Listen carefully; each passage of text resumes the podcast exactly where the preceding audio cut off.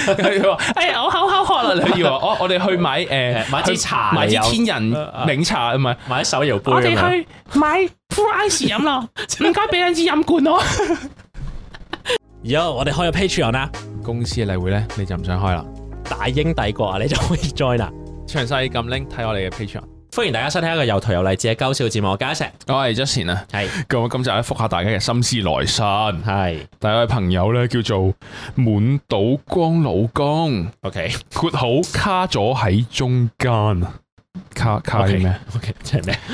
因為想講咧，係主持們、聽眾們你好啊！希望你哋仲記得我。我係之前咧打嚟咧，諗住翻香港兩個禮拜，然後咧嗰陣拖女仔 friend 手嗰個滿島光老公啊，哦，單刀直入啊！我依家係仲未同佢一齊嘅。嗯，喺香港嗰陣咧，我哋相處得好開心舒服嘅，大致上咧同投稿一樣咧。咁但係而家有啲比較 close 嘅 skinship 啦，括好兩個塊面黐得好埋咁睇同一部電話。即係點啊？即係 師 兄，師兄，咁樣一路啊上啊有傾有講咁樣嘅。即係一路咁但係呢黐住一路行咁樣，至於冇嘴， 即係佢佢夾麵包。咩之前咧我哋行路啦誒嗰個咩啊？掌門人咧咪有隻啊 game 係唔知咩夾麵包嘅。要要彈嘅電話上嚟夾夾過多次。 至於冇進一步行動嘅原因係，我發現咧，其實我唔應該唔係真係中意佢， 吓哦，OK，只係對佢有好感。問好，哦，有 OK，好啊，亦有部分係因為你自己喺外國咧，就想有一個關係親密嘅人陪伴。有想象過之後咧，如果我哋真係成為情侶嘅話，咁啊相處會點樣？然後咧就發現咧，冇真係好憧憬同佢一齊相處嘅感覺啊！哇，咁即係撚即係點啊？咁你呢撚聖人模式嘅呢你諗嘢呢下已經先嚟縮咁樣係黐孖筋咪？唔喎，緊要想之後呢問大家係啊？啊，對對方只有好感或者叫孤獨感作怪嘅時候呢，嗯你哋會一照去馬啦，得咗咪拍住拖先嗯咯，拍拍自然就會培養到 feel，或者到時再算。二就係吓，唔好上頭，到哦時一齊咗就發現唔係有啊有 feel 呢，就麻煩了。咁就希望主持們可以給點意見嗯，直屌都係冇所謂的 MSW 的，真男人就要經得起批評 啊！真女人都要經得起批評嘅，唔關事啊。點樣啊？咁啊喺度咧，祝啊黎智英長做長有啊，大英帝國千秋萬世嘅。係 P.S. 大離題，像發現呢思想好似出了軌啊，嗯越嚟越迷方根京子。哦，咁啊，for your information，佢係一位日本女演員嚟嘅，係同老婆一樣好戲啦。希望係介紹佢俾各位聽眾認識。哦，佢老婆係誒滿島光。咁啊，老婆對唔住了，但係我就嚟把持不住啦，買唔到我京嘅十週年寫真集，很傷我心。好想呢六月去去個 東京見面會啊！佢見面喎咁就 OK 話 P.S. 二就話如果可以點 Aimyon 點讀啊，係 Aimyon 係 Aimyon 手，哇係屌誒唔唔識讀， I 唔知 I 唔知咩咩 I 唔知咩啦，嚇，咁就好喜歡京子喺度劇嘅演出咁樣，好咁係清晰啲喎，點樣屌啊大佬誒，即係佢而家總之啦，就簡單啲嚟講，就係誒佢有一個對象。好啦，咁開始落搭嘅時候咧，就發覺其實都冇自己想想象但中係佢咁係中為咗呢意。個人衝咗翻香港兩個禮拜嘅喎，係然後就縮 啦，誒，我會覺得 唔係，係我會覺得睇去到邊，即係老實講，即係我覺得有時如果你話起頭咧，係我自己啦，我就覺得你即係你起咗個頭，發覺有啲好明嘅嘢係撞嘅，嗯咁、我覺得誒、呃、懸崖勒馬或者係叫做唔去，即係費事大家嘥時間，我覺係得都冇不不為過啫，係嘛？即係我自己覺得可以，嚇咁而家佢都嚇咁聖人模式，我都覺得係係你縮都冇問題啊。你已經去到咁成人模式咯喎，但係我我我會好奇咯，即係因為我會以為你衝到啊翻嚟應該係好情勁啦到濃時咁樣噶嘛，又話咩黐埋塊面咁睇電話咁樣咧啊，咁多吓，咁咁咁曖昧嘅嘢，咁但係你又話突然間話覺得其實啊唔係真係中意佢嘅，啊淨係有好感即但我已經係想 challenge 你就係嚇我點樣分我真係中意佢同埋我對佢只係有好感咧，即係我對一個人人有好感，然後可以黐埋塊面就係中意噶啦，嚇即係對我一個淺見。哦，唔係唔係唔係，點樣咧我覺得好感係可以唔使一齊嘅，對我嚟講。但係你可以為一個人衝翻香港兩個禮拜嘛？咁呢個就唔係好感咯，呢、個就係中意咯。你中意你先衝嘅啫，即係我覺但得好係佢如感，果佢只係好感咯，所以我我覺得我覺得佢佢變咗唔口中不對意心我覺得佢變咗唔中意，即係佢有啲嘢應該之前係中意嘅。我覺得我佢面變啲咗唔中講意，嚇你就係覺得幻想中嘅佢係正過現實嘅佢，都有機會，係咪係因為未認識晒啊嘛，有機會係。係啦，誒有啲嗰啲咁咯，我自己覺得係。然後然後試下試下，發覺好似試唔係咯到喎，好似咁樣啊遠距離想像中隔住打字嘅去正啲嗰啲咧，類似啦，啊，就話自己誒係咪孤獨咁作怪啊嘛，係嘛？咁我覺得，唉屌，同埋我哋而家可能咧，嚇而家先覆咧，即係通常啲來信都隔一兩個禮拜嘅，都唔係係咪三四個禮拜先覆咧？ 嚇，應可該能冇已經咗啦係嘛？掰咗噶 啦吓，好冇？咁啊，祝福你啦，好冇啊？阿滿到講老公，講講講，揾到一個你真係中意嘅人啦，好冇？好，下一位朋友咧叫做百變小英啊，嗯有乜想講呢？主持們，你哋好啊！我係四個月前呢，喺義工活動識咗個男仔啦，啊咁識咗一陣之後呢，就每日就會 keep 住 chat 啊咁樣。嚇咁像呢幾個月咧都有 keep 住出街嘅，咁啊自己覺得相處嗰陣都幾好啦，同佢有啲身體接觸咁嘅，又會摸下我個頭啊。如果去街咧，我手住手上面咧抽住啲嘢，佢就會主動幫我拎嘅。嗯，咁我係有啲好感嘅。嗱嗱，好感啊人你話之後咧嗯啊嚟嚟嚟，嚇有日咧完咗義工活動啦，就唔記得講起啲乜嘢，佢就話：誒你係男仔嚟噶嘛？括號而我本身天生係比較男仔頭性格 嘅，好多異性都當我 bro 咁樣啦。咁我嗰下當場係 set 咗 啦，因為睇佢啲舉動啦、行為，我以為佢有當我女仔看待噶。嚇佢咁講係咪即係冇機料問號，同埋嗯想知有冇解決辦法？解決辦法有嘅，我一諗已經諗到啲好撚，一定係解決到 噶，點樣啊？嚟啊！女性啲咯。哦，OK 啊 OK，即係如果你衣着定係行為，係。令佢覺得你好男性，我想知佢有咩特質會令人去覺得佢係 bro 先，即係咧我自己覺得誒、呃有啲人就係唔啱 feel，咁你就會係當佢係朋友，或者係你真係當佢係。但係係如果佢話好多異性都當佢 bro 咧，可能佢有你啲應該有啲特好質明顯嘅，係啦，係啦啊即係話唔定佢打扮真係好男仔，係啦，因為為我覺得男仔有就係鬚咁樣，根嘅咁樣， 即係即係啊，白皮佢水貼原來啲佢假鬚，佢佢冇冇有鬚根咁佢樣，貼嘅希大鎖喺度啊嘅， 譬如出街即係原來原來佢咧好中意着衫咧着到有喉核嘅咁樣，即係我可能黐粒頭啊，黐啦，我睇到，咁我唔知啊嘛，即係究竟係乜嘢咧？即係你嘅特質嗯因係。為我自己會 mean 啲講，就係啊啲仔咧啊，即係係即係好多都唔係用個腦諗嘢噶嘛啊嚇，用下面諗嘢噶。咁你就通常啲女仔就算好男仔頭，但係如果佢覺得佢外表好吸引嘅話，佢都會衝噶嘛。我覺得咁樣係加分添，你問我。係啊，係咁啊所以係咪就係即係呢個會唔會係變咗係啲外表嘢嗰啲咯？係係嘅，因為我有少少覺得係可能咪打扮問題，認真嚇。啊可能即係雖然咁樣，其實呢個講法就係非常之叫咩啊傳統啦、父權啦咁樣。 但係我覺得啊，如果最直接嘅解決方案應該係呢個方向改嘅，革啦係，啊我覺得有機會係行為嘅，行為係啦，即係太太 friend 或者係即係好似地盤佬咁樣食煙同飲思維，攞飲筒嘅，係 去 seven 係買兩個 blue ice 飲下 先。佢話：哎呀，我口口渴啦！佢要話：我我哋去買誒誒買支茶買支嚟天飲人檸茶啊唔係，或者手搖杯咁樣，買 blue ice 飲啦，唔該俾兩支飲管我。又 有一少女咁樣攞啊住嗰罐嘢，唔係 誒，我覺叫飲得我覺得 我覺得有機會係你行為嘅，係即係有時咧誒嗰啲叫做一秒冇咗 fantasy 嘅嘢嘅，有機會係即係誒。 嚇我啦，我自己咧就覺得誒、呃如果嗰個女仔咧誒咁樣講都好負權，即係但係唔緊要，我照 講。唔係呢個係父權負 podcast 權 OK podcast 又嚟啊啦，，紅藥丸。好 嚟誒嚟誒，我覺得咧女仔咧，如果一嚟我同你唔係好熟嘅時候咧，你已經係咁係咁講粗口嗱嗱。事先聲明，呃即係大家可能有聽我哋 podcast 定點咧，其實我都多多粗口嘅，即係我都會講粗口嘅。但係如果啲女仔我係未熟佢嘅時候咧，佢嚟，已太經多佢已經好多粗口咧，我會瞬間就你即係冇咗嗰個咩係哦嘛但係我覺得咁唔係淨係女仔嘅喎嚇，你係男男仔仔，㗎嘛如果你唔正常你太多，都會太似地盤佬噶嘛，都 係咪先？所以我覺得呢個啊就係可能有關誒誒，可能係啲行為咯。不係，過我就睇下點樣咯。因為佢打字又唔覺佢好男仔頭啊，係啦，唔覺佢粗魯，即係有啲人係打字打到好好霸氣噶嘛係，即係之之前我哋有好多啲誒女孩子女啊都孩子寫上嚟係霸氣好多噶嘛。咁又唔知我嗰啲解讀準唔準嘅。嚇不過識男仔嗰度都加油咯，好唔好加？油咯，剃須咯，或者我唔知， 睇數 咯，係咯。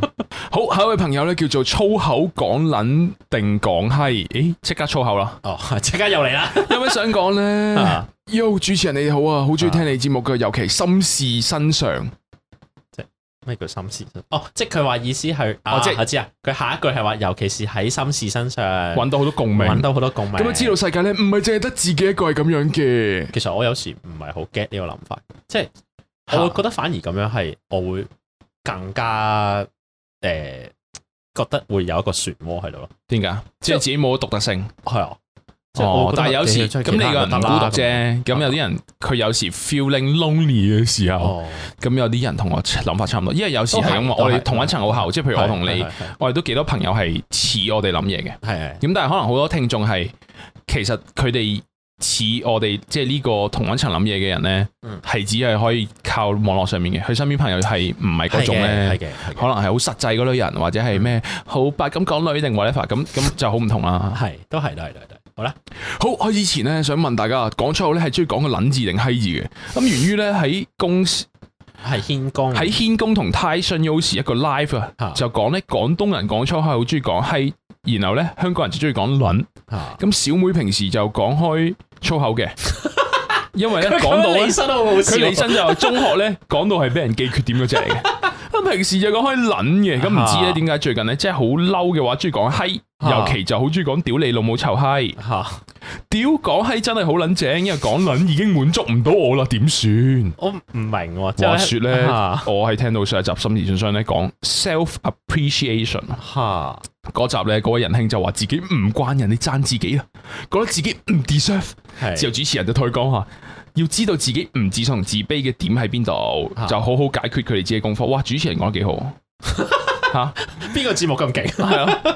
咁咧自己嘅功課係 accept wording 咁咁錯咁樣咧，哦再 call 埋我哋咁樣係咪？嚇好好好，你講嘢咁錯定係我啊？誒唔知我咁佢就話好撚認同呢個嘢應該啦係。我但係咧咯，我做呢份功課做得好差，啊由細到大咧都係一個好撚自卑嘅人啦，係覺得自己啊做乜嘢都唔配嘅，啊又冇乜一技之長。個人又生樣衰啦，社交又唔係好掂啊，總之就乜嘢都好 fuck up 嘅狀態啦。啊到而家咧都係咁覺嘅。係自然你睇心理治療啦，治療師就話咧，叫我問下身邊嘅朋友，覺得我有咩長處？我心諗啊，你咁問得啊，人哋點會話你唔好啫？大家當然一定會好 polite 咁答你噶啦。 polite 啊，原來咧又真係可以咁樣咧，聽下朋友點樣評價自己。哦，OK 佢哋話我係一個好叻語言嘅人啊，係學嘅 language 咧好快上手嘅，又真啊！當年 DSE 啊，啊英文係 straight 五星星嘅，喺 exchange 嗰陣，你你 feel 唔 feel 我開始嗰啲港式文即係開開始始，因為佢嚟其實少少啦啊係 English 啊係有啲叻嘅，喺 exchange 嗰陣 啦，本身日文係 OK 嘅，但係翻嚟嗰陣咧考個 N one 啦，括好笑撚咗，本身以為自己會 fail，嚇咁但係呢啲長處其實冇乜用啊，講真嚇點會啊？嚇咪先，即係佢去 exchange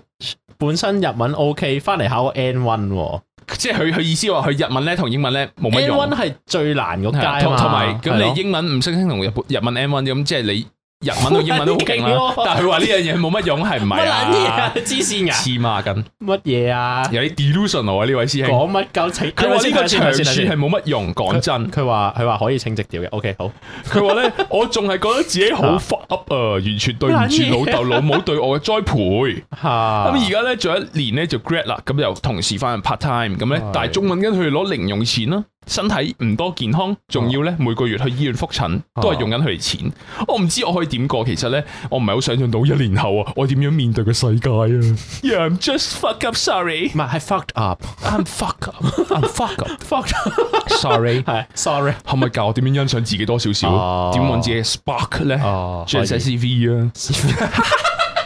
發現自己又冇 CV join 數啦，啊大學一個朋友都冇啦。嚇有啲固定嘅 group mate，但係咧食飯多數自己一個。 Group mate group mate，啲 group mate 佢好多有啲 mate 嘅， 但係完全唔知自己想點啊！點啊？再講多個沉船故事我啦，點解咁撚跳咧？喂，好撚長，不如不如咪先輪嗱流嗱，我想覆咗呢個先，咪先，係係你啲因為我會唔沉記得船㗎啲係啲沉船，有人先有唔人好先住唔好住。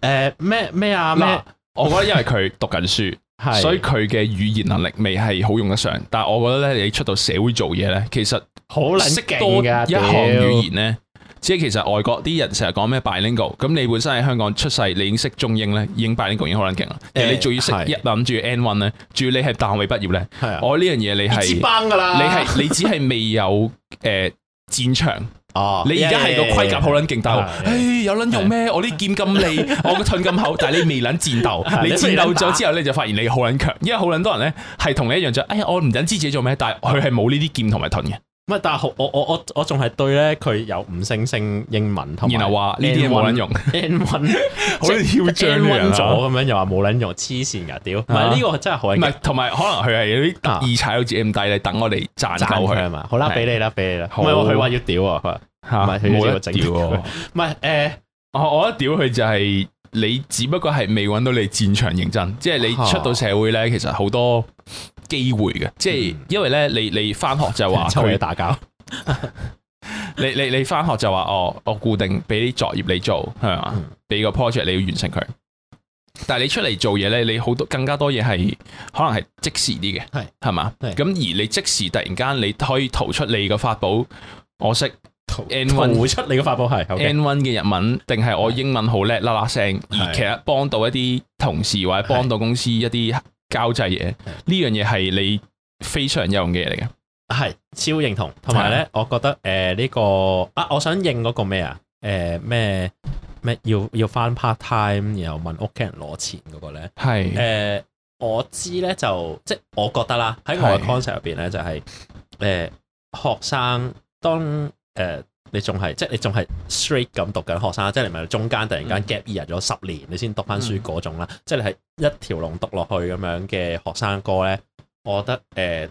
到到你真係畢業前咧問屋企人攞錢咧，其實我覺得。唔係一 No 個罪 shame 過嚟咯嘅其實係啦係啊因為嗱當然喂唔好受啦，講真，你大學畢業可能你開始廿歲係咪係？即係你仲要問屋企人攞錢，你唔係翻 part time 咁樣。咁我覺得誒誒係 make sense 嘅係好嘅，因為誒、呃你翻 part time 然後揾你有呢個諗法係好係好好孝順係啊，好好好叻嘅，嘅，係又係可以讚嘅點嚟㗎嘅，好冇想獨立啊嘛，係獨立想獨立啊，即係獨立啲獨咯，立啲啊你個心狠手辣咁啲你咯。咁你咁想獨立嘅時候，其實誒、呃你自不然壓力會大嘅。但但係我覺得喺情況容許之下啦，咁我知有啲家庭可能唔得啦，係咪？咁但係又喺情況容許之下，其實屋企嘅 support 咧係夾唔止係需要嘅，即係我覺得係，即係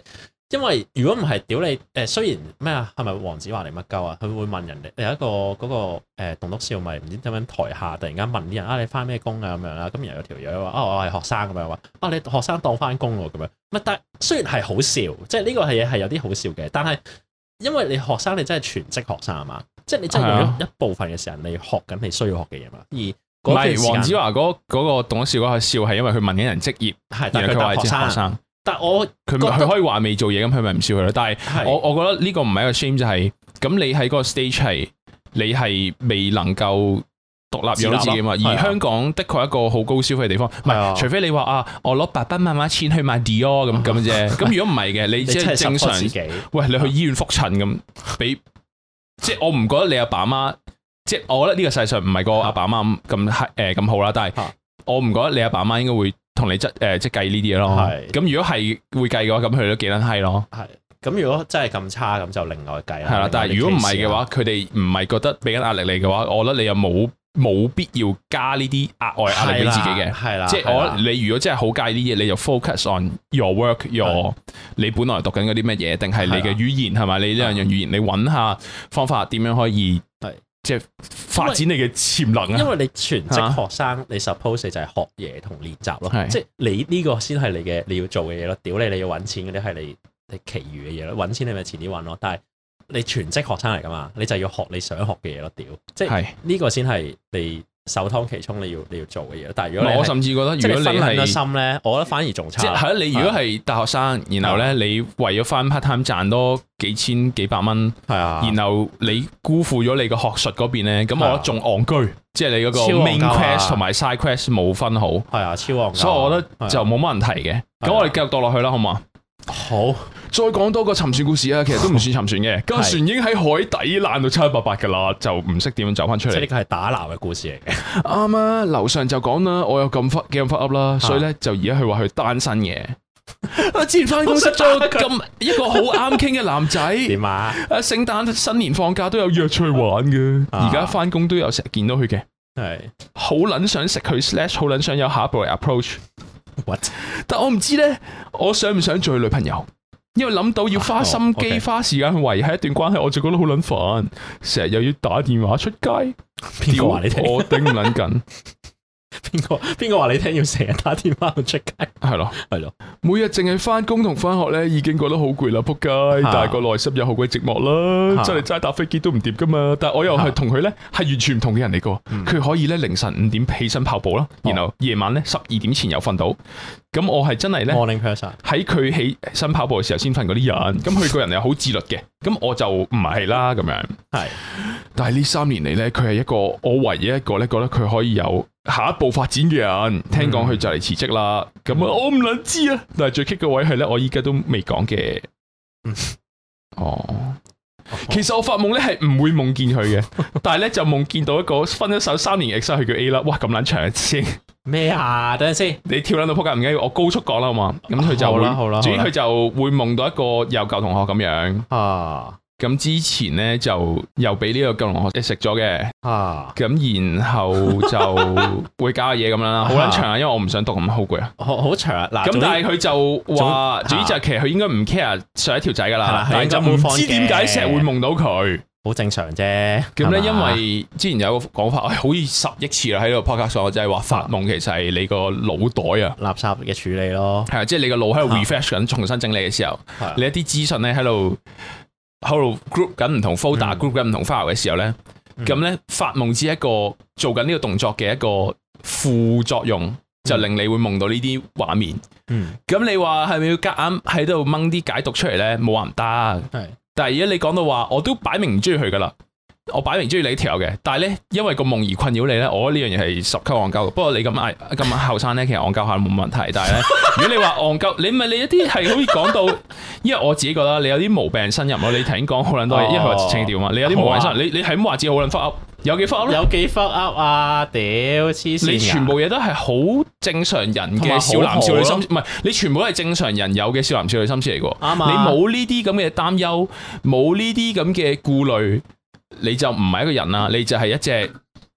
動物啦，你係 嘛？人有呢啲嘅思考，有啲情感，先會喺度擔心呢啲嘢，係思前想後咁樣噶唔嘛？係你你，我呢覺啲得係咩啊啊？？活着嘅證明啊，好冇啊？ 好撚勁！嘈嘈嘈，發咩噏好啊？ 啦，你呢你啲明呢老味啲呢啲啊，你啲 hell 仔 hell 妹啊，屌你老妹，成日話少自己少 fuck up 嗰事啲喺啊，度發咩噏成成日話自己 fuck up 嗰啲啊，屌你哋老味！我我即係我真係覺得呢啲同我去做義工， 屌你老唔味！係，我真係覺得咧，誒呢啲呢一啲狀態嘅你哋咧，其實係好好同埋好正常嘅。係啊即係我真係覺得誒、啊叫我屌佢喎，但係我又講到咁乜嘢添。總之就係、總之就係呢啲嘢係好撚正常嘅。你班撲街咧就唔好成日喺度即係喺度話啊好撚 fuck up 啊，啊好撚沉船啊，啊就係怪佢搞嘢啊，啊搞完嘢之後又唔知同唔同佢拍拖，屌！即係大撚班人都係咁啦，撲街！我覺得呢樣嘢基本上係誒。好撚正常，同埋再加咧，其實你本身有好多嘢係好撚勁嘅。你見我而家仲係好想同你講嗰個咩？唔係，同咩埋我 feel 到咧，咩好似你係咪五星英文同其實 N1 你 kind 我 of 覺得係好 proud of 自己 fuck up 嗰 part 啊？你嗱你啲即係你係咁打撈鳩你啊我，因為你好似好多戰 線都有一啲小煩惱，跟住係你你就撈埋啲戰線啲小煩惱，就話係我而家係一個大煩惱，但係其實咧全部嘢都係小煩惱嚟嘅。係啊嗱屌嗱，好似話咩翻工嘅咩翻工識咗幾啱傾嘅男仔，唉好想好想同佢有誒一啲有進一步嘅發展又好，誒想食咗佢又好咩都好，但係咧誒要要維係關係咧又要打電話出街，好撚煩正常人正常人都係咁樣啦，仆街唔係你講到好似話，唉我每次緊張咧，我就會甩咗隻手出 嚟啦。咁你就叫好緊好緊張好煩惱啫。屌啊你咁我每誒誒我我又好驚 commit 落去啦。屌人人都係咁人樣人都係㗎啦，發咩噏啫？係咯，哎呀乖啦，好冇？嗱打交啊，就係咁樣，嗱就係咁樣，温温書啦，屌！唔你嗱就係咁係，因為佢話佢唔得啊，哦誒呃五月六號嘅時候未完 s 我可能而家完咗啦。咁啊，而家又完放咗未啊放暑假就翻工啊，就會見到條仔啊嘛。好啦，唔知啊，你 你自己搞掂啦。怪啦哇，乜成日嗌咩自己咩 fuck up 嗰啲啊，打撚爆你個頭啊！屌你老味！佢就話最後咧就 thanks so much for reading this letter and hope you guys saw the best，大家啊都咁話啦，好啊好唔嘛好？啦，好嘛，咁就話咧，如果可以點歌嘅話咧，想聽張敬軒嘅《隔夜茶》，嗯佢話最近好迷呢首歌，好考慮下啦。加油啦！唔係，我覺得你要加油係誒誒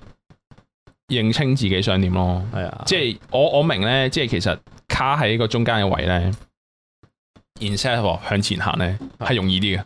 係爽啲嘅。因為其實啊因為因為你你卡喺呢個位，又好似即係好多 going on 咁樣，但係我覺得就唔一定係咁樣先叫做有趣嘅吓。嗯，真係老實講，我我我覺得你有啲狀態你自己揀嘅，即係我唔知咁樣會唔會太 mean 啦，但係 OK 啦，佢叫清晰啲我先咁講。乖啦，好冇？係啦，加油！下一位朋友咧叫做被放棄的年青人啦，好點啊啊，好好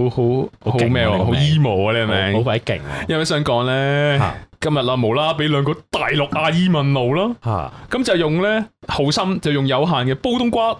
即嗯講俾佢聽嘅。係咁，但係噩夢就開始發生 啦，惡已魔經講埋點去啦，指埋俾佢點行啦。啊佢就話可唔可以帶佢去？咁我就話誒哎趕時間唔得。嗯咁兩個阿姨就圍住我啊，開始問 咧，我借一百蚊去機場，又話咧要搭的士去啦，我就話我冇現金啊，嚇跟住又唔肯俾我走，嚇又話咧要我幫佢俾錢搭巴士，我就話 咧。點解俾俾十唔蚊到佢兩個人，最後佢哋放棄問我借錢搭車，嚇？但係呢，佢最後都唔放棄嘅，就問我借幾蚊買水 啦。我就死都話我冇現金啊，呃鳩佢哋話幫唔到啊咁樣，佢哋兩個呢，就開始放棄佢哋嘅呃錢計劃，冇一個大陸人係值得幫嘅，屌晒佢哋老母。喂嗱，首先誒、呃我最即係我其實最近咧有幾次都俾人問我問路，嗯，咁、咁我覺得咧誒、呃有時咧都好多騙案嘅，其實最近都真係多，係但係咧有一個最近我有一個誒、呃、嬸嬸咁樣啦，咁喺我去即係去另外一個地方之前，佢問我話可唔可以可唔可以帶我去咩咩咩咩醫務所咁樣，佢話我唔識行，因為佢睇住嗰個但係你呢個好似 legit 過佢嗰個咩入機場嘅喎，係啦，啊咁佢呢個帶又真係似呃錢嘅，咁咧，唔係首先其實佢呢個都幾好笑，即係佢話咩俾兩個大陸阿姨一開始圍就住咗，你明唔明你明唔明？俾兩個大陸阿姨圍住咗，有咩概念？係咁樣，咁樣，咁樣夾撚住喺中玩間，緊 game 啊而家。夾撚住喺中間。係咁但係就話咩借一百蚊去機場咩搭的士？其實我諗我去到你呢個狀態，我應該真係跑走咗咯。 我唔使跑，我咪我咪行開咯。啊，唔係啦，即係我離開咗唔啦。係，同埋即咧，哦係跑啊我我啊我認真。嗯呢個要 train 咯，要有被討厭嘅勇氣。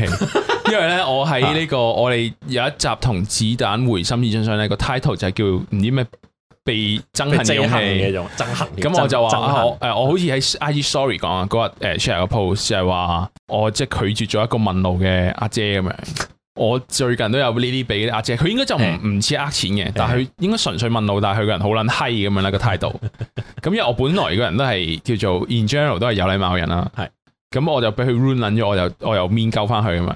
你嚇啊，即係佢就喂 A A A 哎嗰啲啊 A A A 人嗰啲啦，哎咁佢即係已經態度差差地啦，我唔係好想應佢，但係佢即係我已經行過，跟住佢就嗌 A 住我。哦，誒，我都我都係之前我都係咁樣。啊咁佢係冇喐過喎，佢企喺度喺度 A 住我，咁我擰住面啦，跟住佢就問我識唔識誒知知唔知喺呢度點去誒去機場幾耐咁嗰啲啊，跟住我話唔清楚咁樣啦，跟住再行翻走，因為佢冇太冇乜禮貌嘛啊，跟住再 A 又 A 住我，即係好撚大聲，即係有一種係我繼續行。會其他人望住我，好似我有問題咁啊！咁我啊再擰住面點樣咧？咁嗰啲，咁佢話你可唔可以幫我 search 我撳緊電話啊？跟住我就，因為佢係好撚閪態度嗰個笑，佢話不可以跟住走啊！ OK，即係佢又因為咧，同埋咧，我記得佢佢問我路咧，係一路問啦，跟住喺度 scan 鳩我，喺度打量我啲衣着，我即係屌佢老味，佢應該係諗緊你有冇錢呃嗰啲啊嘛。係嘛？我我估我有諗過啦嘅，但係佢我唔知，因為佢佢有少少新光鏡咧，即係有啲名牌包包咁樣，即係哦名牌袋，我唔知係咪就係要咁嘅戰衣嚟呃人錢定點樣，但係係啩？ anyway。是但。我覺得即係對啲路上陌生人咧，即係而家喺香港始終唔係淨係危險啲得咯香港人噶嘛，係咯，咁所以就小心啲啦，好係冇啦？即係嗰個好心就攞嚟真係對啲好心嘅人咯。我以為你想講咩？好啦，好啦，好啦，跟住我哋聽巴大雄啊，可不可以放進一下下就好？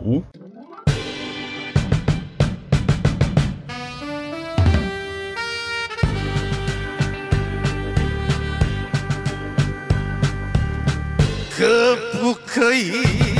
放进去一下下就好？可不可以不要让别人知道？那天经过你的家里，看到你晒衣服。你可爱的脸庞让我心上在砰砰跳，头上美丽的纱衣架，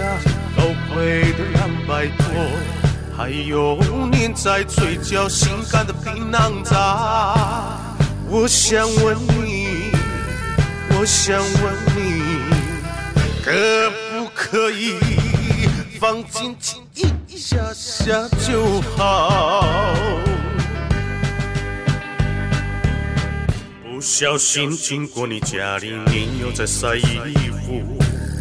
你老公还没有回来，我心上在蹦蹦跳。感觉可以发现什么，只要再来一首。可是喝到了最后，倒下的都是我。我想问你，我想问你，可不可以放轻轻一下下就好？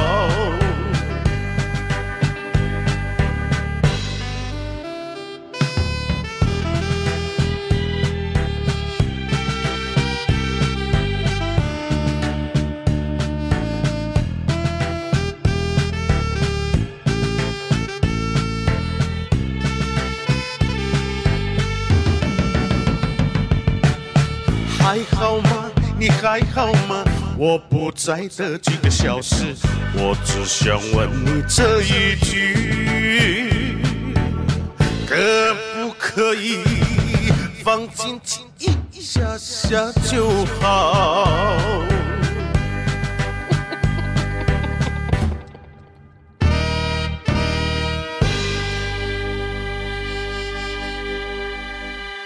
好，翻嚟，我哋复下嘅朋友，佢叫做坐低，系有咩想講呢啊？Hello Justin Isaac 同埋嘉賓問好，係各位應友大家好啊，我係坐低啊。頭先咧聽完林子括號即係男朋友拍 admin 而唔搞 passport，爭啲去旅行拖到最後一日出發先確定嗰個我啦。吓咁就冇同身邊朋友分享，但係想講下自己類似發生嘅事。吓男朋友咧應承咗我去睇外國睇演唱會嘅，括號就唔想俾人認到，所以個組合名唔講啦。咁啊，原本諗住咧係自己一個去噶啦，咁啊買飛啊隨口問下佢，誒、有冇一齊誒、有冇興趣一齊去啊？吓咁佢又話竟然話好喎、咁樣，咁其實咧。咁，sorry，咁其實上年已經唱到飛噶啦，但係咧一直冇 plan 過個行程嘅。今年開關之後咧，就有提佢話：，誒、係要係時候買定機票啊，book 下酒店嗰啲噶啦。哦咁每次應承咗話會提咧，最後都冇一件事啦。然後咧又話唔見咗 passport，嚇又話咧即係所有嘢都我自己決定都得噶啦咁樣。嚇咁到而家離出發咧已經得翻個零月啦，直到咧前幾日咧終於同我講啊，佢去唔到啊，哦因為周轉問題啦，公司問題就走唔開。咁咁啊情緒亦都好差之類啦，咁我當下咧對佢好失望咯。佢 OK 一直都冇同我講過啊，公司有啲咩問題啊，咁嚴重咁樣。咁咧我就好似一個無關痛癢嘅人咯，完全唔需要知道呢啲事咁樣咯。但係佢咧要用呢藉口嚟拒絕我啦，咁我都好似唔可以嬲佢咁樣，因為一路都知佢工作壓力大嘅，有情緒問題， ，OK，咁佢就可以合理咁消失唔理我咯。咁我需要我嘅時候先出現多多。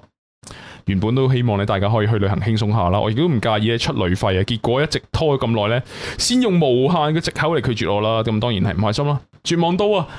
諗翻所有嘢咧，好似都冇得冇辦法一齊落去咁樣，而一個哭泣嘅阿文姐。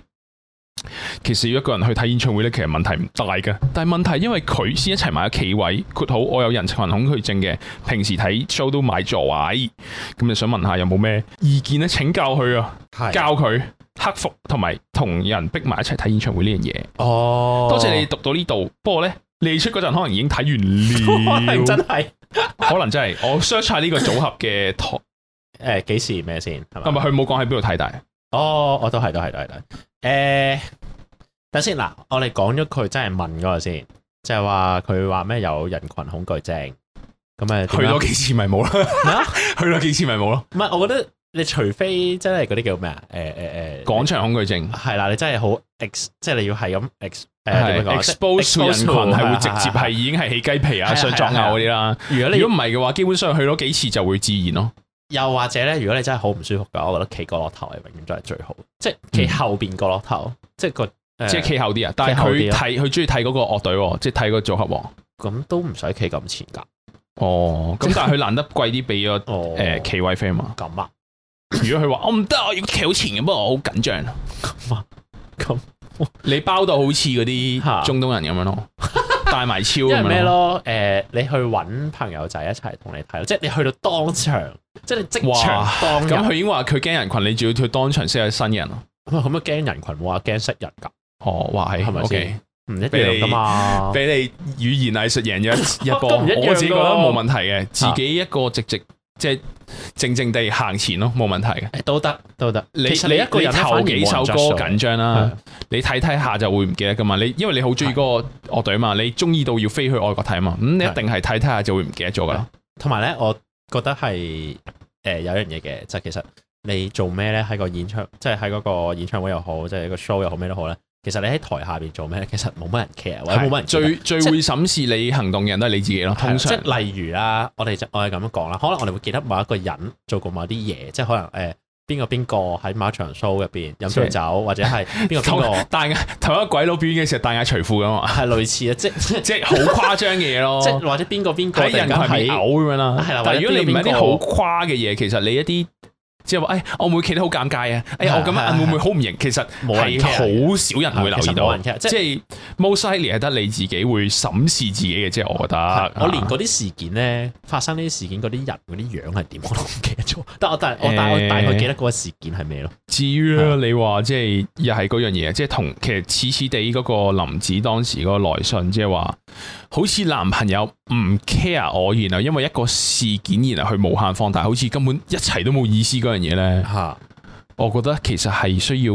拎出嚟傾嘅呢啲，不過就你要好 sure 大家狀態都好先可以傾到咯。係啊而你如果講到話男朋友有又冇？情緒唔好啦，嚇又好忙啦，又其實本身對你都唔係好上心定點樣咩，需要你嘅時候先認啦嚇。咁我都覺得棘棘地嘅。我覺得都係真係嘅，即係你確保好佢係喺一個唔忙、嗯唔攰、唔係搶、唔會情緒差嘅狀態之下，你真你真係想講嘅，你先同佢講。如果唔係嘅話，誒、即係夾唔到呢天時地利人和嘅話，你真係頂唔順啦。啊好咁好我有覺得機會會炒價嘅，拎出真嚟係好講大機會係啊撞嘅。咁但係不撞過都冇辦法。我如覺果得真係要撞嘅話，其實就算係我負面啲諗啊係，我假設你話其實男朋友對你淡咗咯，其實嗯然後想 focus 喺工作，又唔係好想你哋連佢誒，佢、覺得連同你分擔一啲佢壓力都冇嘅話嗯，咁咪、又係嚟嗰啲咯。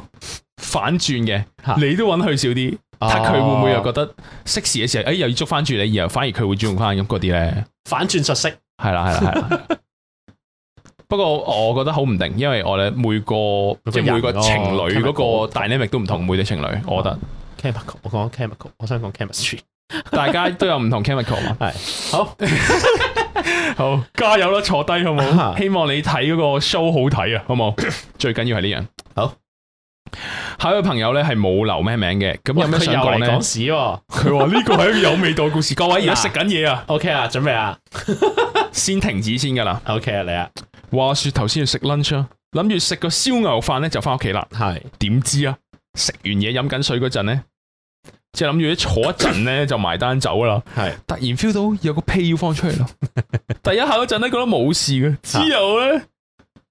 半秒啊就發現出事啦。吓 pat pat feel 到越嚟越濕啦，有啲奇怪感覺啦。擰轉頭望一望張凳，feel 到有少少黃色啊。咁已經係半秒內咧，好機警咁攞紙巾抹抹抹到冇乾淨冇顏色咧，先故作鎮定咁埋單走啦。咁第一時間咧就唔係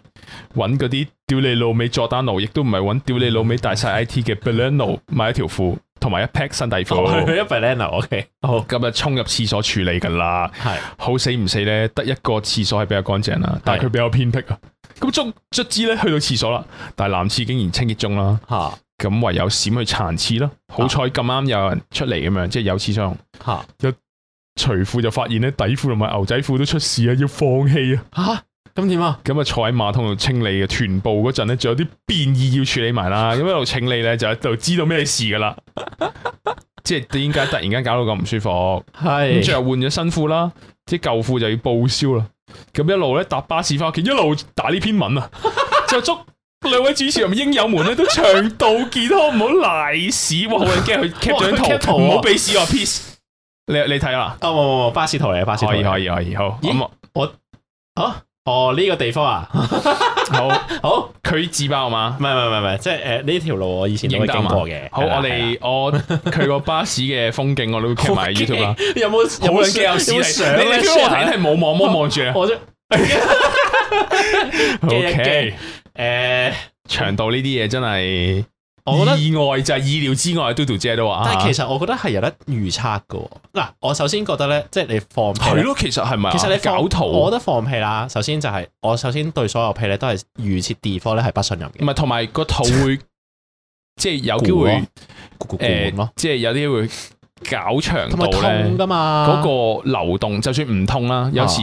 時偏射但係唔通咧啊，但係嗰個流動會大啲嘅，其實。啊即係相對濕度水，比較因為高嘅時水，因為水啲嘛，啊所以你個流動係好明顯嘅。 嚇，OK，啊即係你個你個長度應該 feel 到係水啲噶嘛，搞動啊係咯，同係埋咯，平時係實啲噶嘛，係咯，其實應該 feel 即到係嘅。可能要留意自己嘅了解自己內臟多啲同啊埋。，我覺得要真係各位誒喺、放屁之前，我覺得真係要對個屁冇太多信任，係即係唔係咁容易，即係你佢即係即你係覺得總有機會會背叛你。你唔好一日咁樣，你一係啊係你係就係啊 即 係你啊咗，砰你一係咁就有危險，好 冇？一砰 咁樣，一砰咁咗就樣好啦大鑊，OK，㗎危嘛啊險嘅時光又過啦，我哋講翻正常嘢就唔好啦好啦講笑皮。OK，下 一位朋友啊，點啊？叫大番薯啊，係啊兩位主持人你哋好啊，我聽好咗黎正差唔多一個月啦，我係你哋講擔遮要考牌嗰陣入坑啊，好 嗰集笑到瞓唔着。 咁睇我，今次嚟來信咧係多謝你哋嘅 上，係本身有啲焦慮症，啊去人多地方同埋坐長途車都會有啲唔舒服噶。咁你而家咧開住你 podcast 呢就發現啦，笑住笑住時間就好快過，減輕咗好多唔舒服嘅感覺。誒多謝真你係㗎哋，好啊哇太好啦！好好啊嚇嚟緊準備考 Rock School 電電吉他五級啊！誒係咪要彈啲 blues blues scale？嗯，咁啊有啲緊張，因為有個樽頸位一直突破唔到啊，所以咧想兩位主持人分享下你哋學樂器嗰陣有冇啲咩樽頸位？如果係又點突破？努力呵咁樣。誒呃 OK 我我如果真係練唔到，我會係突然間。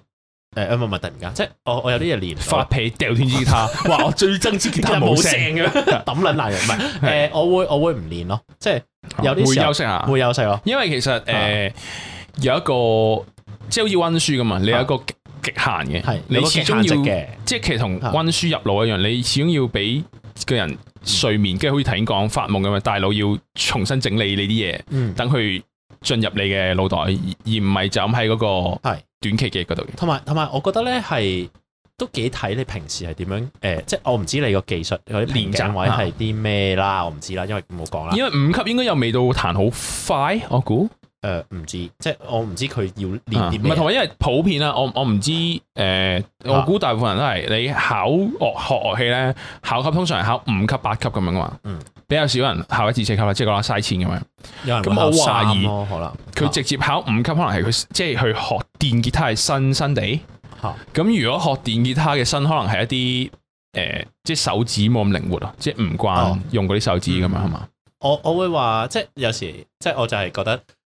如果佢瓶頸卡嘅嘢嗯係一啲知識量嘅嘢，或者係一啲 concept 量嘅嘢，我覺得就係傾偈咯，同人哋。但啊如果係一啲誒好真係 mechanic 嘅動即係作嘢係咯動作上嘅嘢咧，我覺得就係練習然後停止，然後練習然後停止，然後練習停止咯。即係對我嚟係啊講，或者同你埋誒，如果誒、呃、學吉他，我覺得你平時練習嘅時候要多啲慢咁樣彈啊，即係譬如你可能想彈一首歌，我當係一百 BPM 咁樣啊，你即係拉到去五六十嘅 BPM 咁樣慢慢彈，逐粒音撳嚇咁樣咧，會比較容易入腦。哦 Instead of 你彈翻一百，然後係咁彈唔到，咁樣係比較難入腦嘅，應該係咁樣。OK，都係但同埋你睇同埋睇你誒點樣去記嗰個動作咯。因為咧，我之前好似有問過阿田嚇即係例如咧，我哋有隻歌要記咁樣啦，你係會記個音色啊，你會記佢點彈啊，即係個動作點做啊，定還是你會記佢成個玩出嚟嗰個形狀係點樣？即係例如 咩叫形狀係點樣？啊即係例如吉他咪六條線嘅，係咁咧佢六條線，可能我就係彈可能九第九格至到第十二格即係譬咁如樣啦，因為可能好多人冇誒哦係冇玩樂器。嗱，我我而家你睇住 我啦。假設我呢嘢我嘅左手咧係個結電吉他嘅頸啦，你平時咪咁樣你咁樣咁樣彈咁樣啊彈嘅，啊嚇另另一手右手啦，嚇你啊呢呢隻手啦咁樣彈嘅，咁樣彈啦。假設咁樣彈啦，咁呃啊咧有時咧誒，跟住所謂我頭先咪話咩 blue scale 呃咁樣，就係譬如可能誒你學彈呢啲電吉他咧，啊除咗話彈啲 chord，即係彈 chord 可能你自彈自唱咪會撳晒個 chord 係數跟住唱啦。咁咧有時佢會叫你考咧，會考呢啲 jam 一啲 solo 嘅 skills 咁樣。咁可能咧初步初階啲咧，佢可能係喺某一個 range，可能係某幾格，可能五至第八格入邊咧可以完成到嘅呢個 solo，嗯或者一個 scale 咁樣。咁你就可能係喺嗰幾格裏邊嗯諗你啲手指啊會點樣就行點，行啦。係啦係啦。咁我就會咧嗰陣時就係我就會問我問過阿田就話你會記音色，即係你音色啊，嗯即係你彈出嚟啲聲啊，你個動作點做啊？即係我會記可能我係記食指、中指、無名指、食指、中指、無名指、無名指、無名指、嚇無名指咁樣行啊，定還是你記個形狀？即係我呢度走個三角形，呢度走個乜乜乜咁樣。我以前係會誒，好似我我係偏向 mechanic 啲嘅，即係我會係係記動作點做咯。或者你食指無名指食指無名指咁嗰啲，係啊哦係啊我好似所以唔係咁所以樣。係你你同埋話我聽連唔我明同你有呢個討論，我都唔記得咗。有啊有啊，但係你話嚇邊有人好似你咁樣記㗎？我 係形狀咯，我係形狀咯。係啊我而家教人都係形狀咯。我係形狀加動作咯，嗯所以我自己覺得自己最後可能吉他定點樣點，誒、我冇咁大 pleasure，就係因為好似對動作唔係好大或者係點樣，因為對我嚟講，我會因為有啲嘢都要記噶嘛，你學係係。係咁我就係形形象，即叫咩？形象記憶法、圖像記憶法啲嘅。我係會個腦係有一個啊呢個 scale 個形狀，我背咗佢咧，我就係基本上我係望到嗰個字板呢呢幾粒噶啦咁樣咯。咁但係你知喎，瓶頸位我我唔知我頭先講嗰啲咩彈彈慢啲練熟佢，定係可能你因為有時有啲可能新手啲真係唔夠力咁樣，咁你唔夠力唔係一朝一夕，即係唔係即係瞓醒就噶嘛，你係可能慢慢慢。慢練翻，係啊係啊真係真係會突然間突然有一即日係始瞓終醒學你就做樂器到，係有一個要有一個時間嘅，你會越嚟越熟，同埋佢唔係一樣嘢就 master 咗咁樣，佢其實係好似係永遠都有新嘢學咁樣，嗯同埋永遠都有進步空間咁樣咯。嗯係喎，咁各位學緊樂器嘅大家都交咯，好唔好？多謝大番薯。好，下一位朋友叫做唔開名。唔 講得， Hello，大家好啊，我係小英啊。早幾個月咧喺 IG 見到。Dash you 早幾日咧，早幾日，早幾個月啊，喺 IG 見到你啲 real 嘅，好正嘅，開始 follow 你哋啦。啊由呢 MK 仔喺大便手集咧，開始追到 Spotify 又係唔聽，行街又聽咁多謝樣多啦，謝多謝仲要笑到咧要用力做呢啲表情嘅面部表情管 理啊！多謝你哋，同埋辛苦你哋做 podcast 唔易，但轉眼間已經做咗二百幾集嘅，好勁！好多謝，有啲事咧想問大家意見。係話說啦，而家喺外國工作啊，公司架構好大，加上 work from home，同哦 team 嘅人咧大部分都喺另一個 city 嘅。 OK 所以咧呢度認識嘅人咧，人類啊係十隻手指數得晒嘅。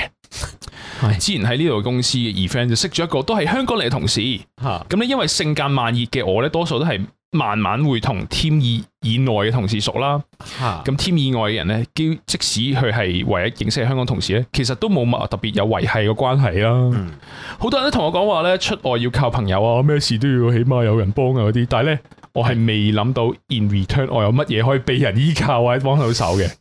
咁 anyway 啦，佢因為之前咧已經喺度讀過書同埋工作過，就好熟呢度嘅。係咁、公司某個 leisure club 咧，佢都有份搞噶，仲會咧 regularly 咁樣咧問我，啊有冇興趣玩下嚟飲下酒啊？介紹啲呢個地方有啲咩出名餐廳、咖啡或者香港人開嘅餐廳咁樣嘅。係咁感覺上咧可以係做到好朋友嘅同事嚟嘅。幾好啊幾好啊不過咧冇直接同佢講嘅一個問題係咧，由第一次見面咧，我已經留意到佢好中意講嗰下嘢咧，將隻手放喺人哋背脊嘅， 唔知係咪外國好 common 定係人 哋唔 care 啦？但係我自己就唔中意啲 ski ship 嘅。喂，我介紹間餐廳俾你唔啊！係，佢話咩喎？佢話講講下嘢，放隻手喺人哋背脊。我我幻想係好慢噶，即係呢間餐廳 咧，即係。香港人開嘅。唔係你你呢排想食咩先？但係你自己有冇咧 腳諗住咧？ 越嚟越放放落去你知唔知呢間叉燒飯 咧？點啊？咁我體諒咧，我哋第一次見咧係公司一個有飲酒嘅 event，咁可能飲多咗先咁啦哦。但係咧之後 observe 佢咧，發現佢好似慣性係咁嘅。譬如喺街揾路咧，佢會話啊唔係呢邊啊，而係兩隻手捉住我膊頭行去另一邊啊，即係嗰啲好 Q 搭住我膊頭嘅啊哦嘛。嘛咁我就會即刻擰轉身甩開兩隻手啊，我自己識行 啊。有次睇 show 啦，佢會 enjoy 投入啦，啊但我冇乜興趣唔係我投入啦，佢就無端端兩隻手捉住我膊頭撳按啊，哇！然後我就話嚇咩事啊，佢又冇答。屌啊！佢啞咗定我聾咗啊？唔講得啊！最憎人兩隻手捉住我膊頭噶啦，而家玩 cosplay 姐姐按摩啊！ M A M L A 嗰首啊，以為和你叔係咪要點俾佢聽啊？但係撇除咧呢啲習慣同 minor 嘅 skinship 咧，其實佢係一個可以傾得埋嘅朋友嚟嘅。咁所以咧就想知啊，主持人會俾意見話點處理好咧？如果話對女仔有意思就要咁做，sorry that's damn shit shit approach。哦，佢異性嚟嘅。哦，我而家先 get 到先。哦你講啊，咁佢原來呢個異性同事嚟嘅，多數嘅人係。哦，哇！我而家明啦咁就話咧，叔當然希望係我諗多咗，但係可能佢唔識同女仔相處。哦，咁嗰即個係可個能係女仔男男同事對呢個來信嘅女孩子咁哦做。O K，即係個女仔同事係係咁唔答係佢啊個來信係女仔，嗰個男同事係摸鳩佢講嘢嘅時候，可能 佢咁不行哦哦喎。係係係係咁不行 sorry 喎 sorry sorry，我我自己覺得要 say no 喎，咁要 say no 啊喎呢個哦點人知喎問問地喎，老實講，太後擒啦，好冇吓係咯，誒太多咯係嘛？即係多咗多真係多咗咗。啊，小英，即係你你我覺得唔誒係你問題喎，即係唔係啊就唔係啊算唔係啊唔係話特別唔中意俾人掂到膊頭，唔中意特別俾人掂到嘅人，都唔代表你可以冇我去允許突然間搭我腰、搭我膊頭 whatever 咩按咩按我膊頭啊，好撚 creep 喎。我覺得誒呢、個首先，我覺得男仔同女仔咧，真係誒、呃叫做呢啲社交場合或者係即係朋友關係上咧，其實有一啲 friendly 嘅誒、呃即係一啲唔係同埋佢係同事喎，你係有工我作我上當嘅佢真關係 friend 啦係，喎，我真係當佢 friend 啦啊，即係我當佢佢哋係 咩傾得埋啊嘛，係嘛？算係傾得埋嘛，我當真係 friend 啦。其實有少少咧係 OK，但係去到有一個 point 係你覺得唔舒服嘅話咧，咁其實佢就真係唔舒服咯。即係呢個係 creepy 你話 guy 事㗎咯，我自己嘛啊覺得係係嘛。咁誒、呃、遠離呢啲人咯。同埋我成覺日得有啲叫做 predator 咧啊，佢係睇中一啲人咧，係可能唔識係反抗少少獨女定點知，可能你唔多朋友嘅定點樣咧，佢唔驚你爆鳩佢，哦，即係你咪佢爆先啦咁樣佢或者總之佢可能佢好識揾對象去啊下手嘅。我自己覺嗯得，我覺得咧就點都唔會係唔知自己做緊呢啲嘢噶啦。老實講。嗯嗯吓，咁、所以我我支持你話即係明顯縮開啊，講嘢話咦你做乜嘢咁嗰啲，我覺得誒、要嘅。係咁咁但係至於你話佢好傾咧，我覺得唔值得咯。誒，如果令到你唔舒服嘅話，呢係個好咯傾都冇乜必要咯，係咯，吓，咁佢都來得信講呢樣嘢，應該就係唔中意噶啦。係咯，即係我覺得就可以啊，撇清關係都冇問題嘅。OK， keep 啲 distance 啦，係咪啊？好啦咁啊，希望啊唔開名喺外國嘅生活順利啦。各位即係都係啦，即係如果話好多人都即係會越嚟越多，即係香港人喺外國即係話新嘅城市展開新生活啦。 咁啊，希望大家唔好遇人不淑啦，好冇？係咧，下一位朋友咧叫小英村村長啊，有咩想講 呢？兩位主持大家好啊，逼逼嘅，逼嘅大概咗兩個月咧，睇你 IG 而認識你哋嘅。係就係嗰個叫小提琴小提琴手出嚟 solo 啦，屌你老母嗰、個，哦就發現你哋咧真係好有態度同搞笑啦，有講嘢吹又有捧自己觀點同態度有吹啦， 多謝，完全係唔會屈服喺潮流下嘅人，哇！ 哇，你咁點講算到啊？佢宅心仁口，但係坐啲先高傲咁樣喎，大佬嚇喺，現今社會最缺乏自我思考清泉 podcast。我之前咧都有搞過一個我唔得啦，我唔啦，我唔啦，我之前都有搞過一個樹窿係 page 啊，哦咁啊覺得咧自己一個經營咧就時間唔夠之外咧，仲吸咗好多負能量，所以咧就好高興有黎智英呢個充滿正能量嘅節目啊，長做長有，好多謝。 係咪我哋好負面噶？我哋都好負面嘅好喎。負咩面啊啊？其實我真係我到而家都係唔係好 get 啲有啲人話我哋好正能量，因為 我哋已經話香咗， 港好熱啊，係好潮濕 我哋已經成日啊，話者係有 台，唔係呢個係有台嘅例子嘅搞笑好節想目翻日啦。本啊！好， 我已經一開我頭我已哋經講即係係我有哋成日台講嘅例話，子，我哋講呢個係一個反諷嚟嘅，但但係講嗰下咧，我我唔知係咪我哋嗰啲誒即係自我實現咗咧，即係大家都話我哋好勵志咧，我哋就好勵 志嚟啊！屌可你以即可係以一開始可以又話台又話鳩點係樣啊？唉，是但啦啊點啊？本身我係一個完全唔會聽 podcast 嘅人嚟嘅，最多都係聽嗰啲早霸王啲傻嘢，咩叫傻嘢？所以自從刷完你哋 IG 同 YouTube 之後咧，嗯我重新 download 翻 Apple 嘅 podcast 出嚟啦，咁就為咗聽你哋節目，好肉麻都冇辦法啦，因為事實真係咁，依家已經聽到廿五集啦，咁希望想快啲追到進度，因為嗰陣聽 podcast 咧，真係會好想衝埋上嚟一齊吹水，係因為咧喺街聽真係會好似白卡咁樣狂笑啊！我以前咧都有玩音樂嘅。係咁可能咧，好耐冇 pick up 啦，就冇咗熱誠啦。咁啊，自己最近接觸同同埋投入翻啲音樂活動，係就係玩呢個 Citrus Two 啊，Citrus Two 係 Citrus Two 係咩 game 嚟嘅？ game 嚟嘅 game 嚟嘅，音樂 game 係本身係想應想認識欣賞唔同類型音樂先玩嘅，咁啊唔知兩位音樂主持有咩建議喎？ 我啊，做咩？我我係鄭子成啊，我叫音樂主持。我我係啊鄭子成好，，你好，你好。係咯係咯，哦即係好想你做一期關於音樂嘅 podcast，因為想學下欣賞唔同類型嘅音樂。好多集咯。佢話依家我連 punk 同 metal 都唔識分，唔哦，慢慢啦，慢慢啦，可以噶，可以噶。係我哋有好多音樂集數㗎。 我哋好多㗎你你你跟嗰你睇啦個啊，你你聽跟啦啊 keyword，你揾翻悉里街嘅誒荔係你打荔枝 space 話悉里街，你就會揾到啲集數咧係我哋專講音樂嘅。係啦，我哋係叫晒我哋嘅成員，差唔差唔多齊啦嗯嘛，係嘛？誒係啊，大部分差唔啦多齊啦，大部分仲啦有仲有啊！！大部聽完上次睇有人睇 show 撳咗走火掣嘅測試之後咧，都想分享自己一個好食分嘅抽事手啊嘛，啊，呢件事發生喺我第五歲嘅時候啦，係咁我至少至少至係少啊，即係細個開始啊，係想講啊，至少係自己嘅字喎，係唔唔緊要係，串你，唔係串你 繼，續至少咧隻眼有事咧就會去東區醫院覆診嘅，咁嗰陣咧啊等醫生嘅時候咧，同幾個細路仔咧玩捉啊，點解有啲鬼故事嘅咁啊 開始啊，東區醫院有幾個小朋友。咁？但係其實嗰時得一個小朋友，好驚 咁我同另外一個大我兩三歲嘅小朋友咧，就匿咗喺個走火廳佢冇再出面啦翻過嚟， 正當捉人嗰個啊嚟到附近嘅陣咧啊，我隔離嘅小朋友同我啊講：你睇呢個掣啊，我哋就走得噶啦。嚇哦，即係嗰個咁就嗰個打橫佢嗰長夾咗方形啲圖嗰路嘅，掣咁我個圖又夾翻喺 YouTube 片度啊長啦。方形嗰掣啦嚇。嗰個我見到個門啊，就有好多字嘅，但係得四歲就唔識啦，淨係見到出路兩字啦。 咁就諗住話冇嘢啦，咁啊撳咗落去啦，咁啊全層醫院熄燈，火警鐘喪響啊！出面有齊消防啊嗰啲啦。嚇我阿媽到依家呢一刻都唔知係我做嘅。 咁希望呢個小故事咧，可以俾咧今日唔開心嘅人帶嚟歡樂啊！勵志 ush ush 啊！佢冇講到個小朋友有冇出翻嚟啊？ OK，thank you 你。 好啦好啦，咁啊，我覺得咧，即係小朋友犯錯咧，其實唔叫測試嘅，即係小朋友係總會犯錯嘅，因為嚇都話啦，即係人係一定要靠犯錯先去成長噶。咁勵志啊！突然間唔係唔 係唔係，因為我成日覺我成日我會標定係做測試嘅，係一啲大個都仲犯嘅錯先好難測啊嘛。哦，即係小朋友，我通 常都唔會當係測試咯，就係、小朋友嘅趣事咯，頂多話。即係唔係柒咯，小朋友好柒啊，唔會話一個小朋友好柒，誒，我除咗樣咯，我我我會喎，我係會喎，我都會照叫嗰啲做測試，因為我我我誒點樣 classify 佢哋為測試咧，就係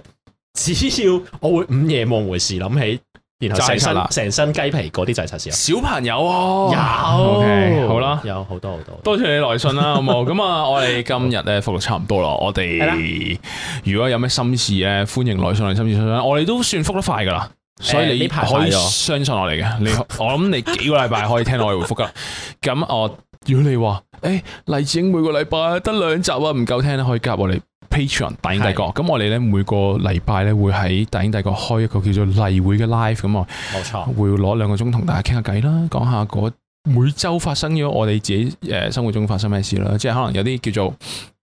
誒濕碎啲，或者有啲係我哋唔會拎出嚟喺 podcast 講嘅一啲唔講得嘅嘢咧，我哋都喺入面講咯。係咁，如果你話啊，我仲緊書啊，冇錢喎、或者我好窮噶，要供書供書養養教學啊， 供自己供個細佬啦， 我阿爸阿媽仲有長期病啦，咁冇問題嘅，你可以 喺誒、呃我哋 YouTube 嗰度幫你睇啊睇片啦，睇下廣告啊可以，或者係誒誒 subscribe 埋我哋咩 IG 啊，幫你 like 係啊幫啊，嗰你啲咯嗯 share 嗰啲咯，咁都會幫到我哋好多嘅。咁我哋下集見啦，我係黎晶，拜拜。最後你聽嚟自 The Drums 嘅《Book of Revelation》啊，啟示錄啊。